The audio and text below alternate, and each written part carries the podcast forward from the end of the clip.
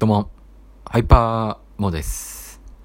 タイムリープもので、なおかつ、ヤンキーが活躍する話って、なんか、珍しいなって思いました。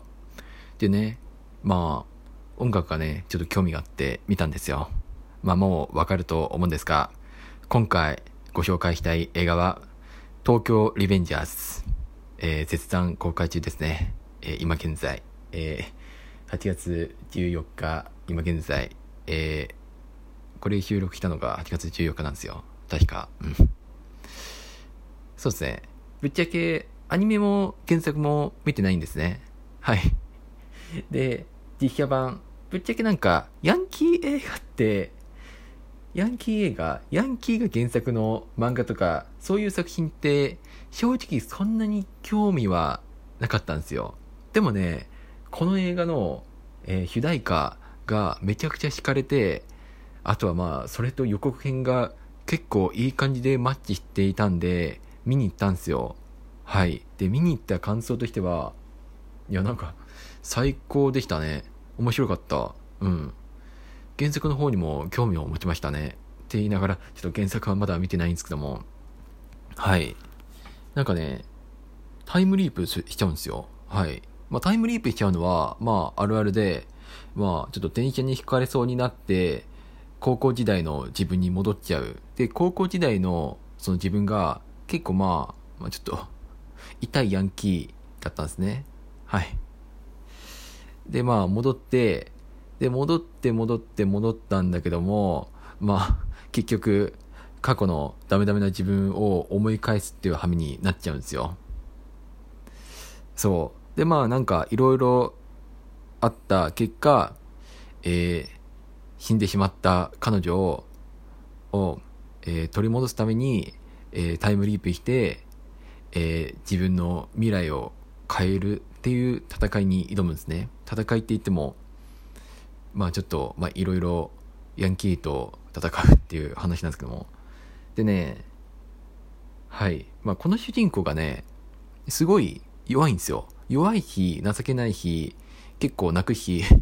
ボロボロになって殴られてやられる日、季節は何回もするし、そうですね。なんか、ヤンキー映画に出てくる主人公って、大抵強いじゃなくて、そう、強くてかっこいい、そういう主人公が、なんか多いなって僕は思うんですけども、この東京リベンジャーズに出てくる、えー、竹道くんだっけ？そう、竹道は、めちゃくちゃ弱いんですよ。めちゃくちゃ弱いの。うん。ボロボロに殴られて土下座するし、すいません、すいませんってすぐ謝っちゃうし、でもそんな、そんなヒーローを、えー、かっこいいって言ってくれる、えー、彼女のために彼は頑張るんですよ。いいね まあなんか、ちょっとね、感動したなっていうか、あ、なんかすごい応援したくなるヒーローだなって思ったすごい弱いヒーローが、もう頑張って頑張って、自分よりも強い、え、敵に向かって挑み続けるのは、なんかすごい胸に打たれましたね。うん。で、まあ、漢字の話をちょっとね、解説したいんですけども、まあ、ちょっと先ほども言った通り、物語は、えー、30代手前は、ちょっとなんか、自分にクリティカルヒットしたな。えー、まあ、30代になっちゃう、まあ、えーまあ、これはいいや、別に言わなくても。うん。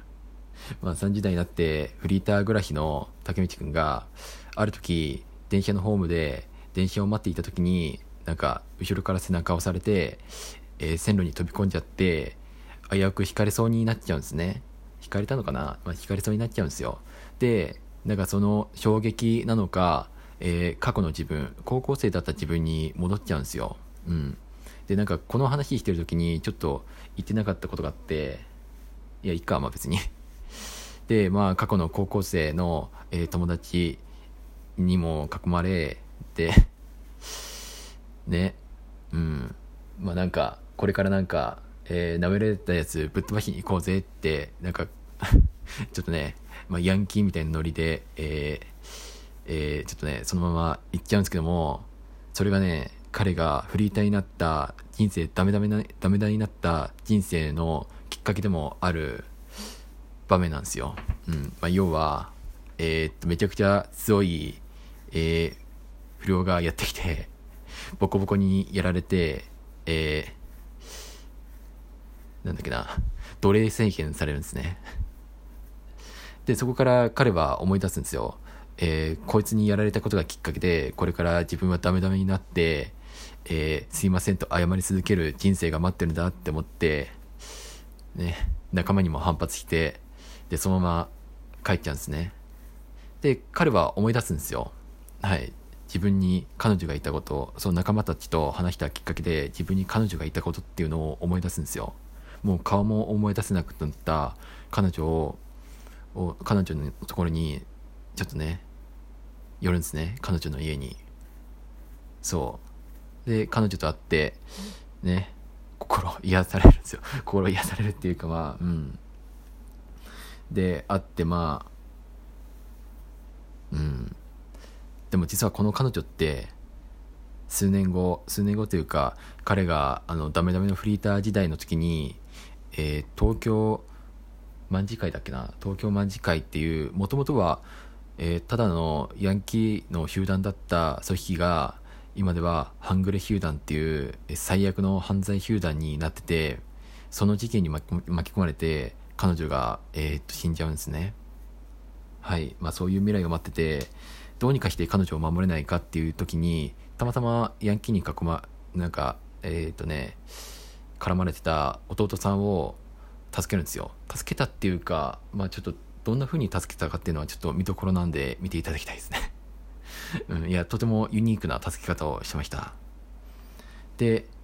なんかねまあその弟さんとたまたま握手したことによってタイムリープが解除されて元の過去のダメダメな自分に戻るんですよ。でなんとその弟さんも、えーと、タイムリープ竹道君がタイムリープしたっていうのを知っていたんですね。でもなんかその弟さんはタイムリープできないらしいんですよ。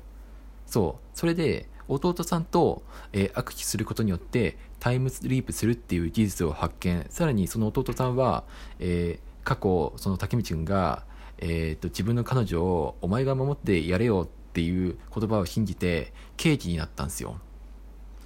けれども、えー、彼女を守ることができなかった。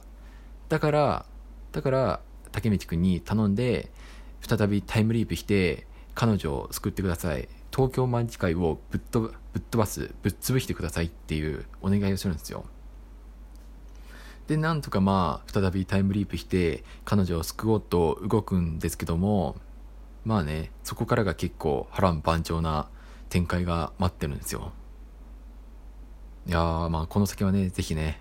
映画を見ていただければなって思います。すごいね、なんかだんだん解説が上手くなってきた。これは余計か。なんか、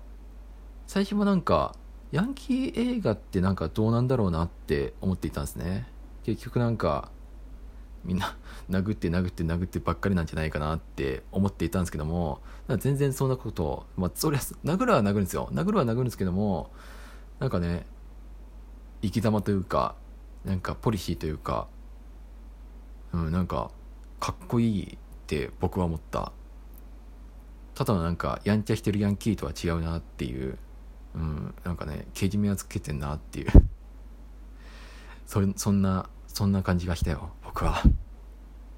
でタイムリープっていうものも面白くないですか？SF 要素を含んでるのでなんか幅広い人にも見てもらいやすくなってるんじゃないかなって思った。ここがここが追加されてるだけで。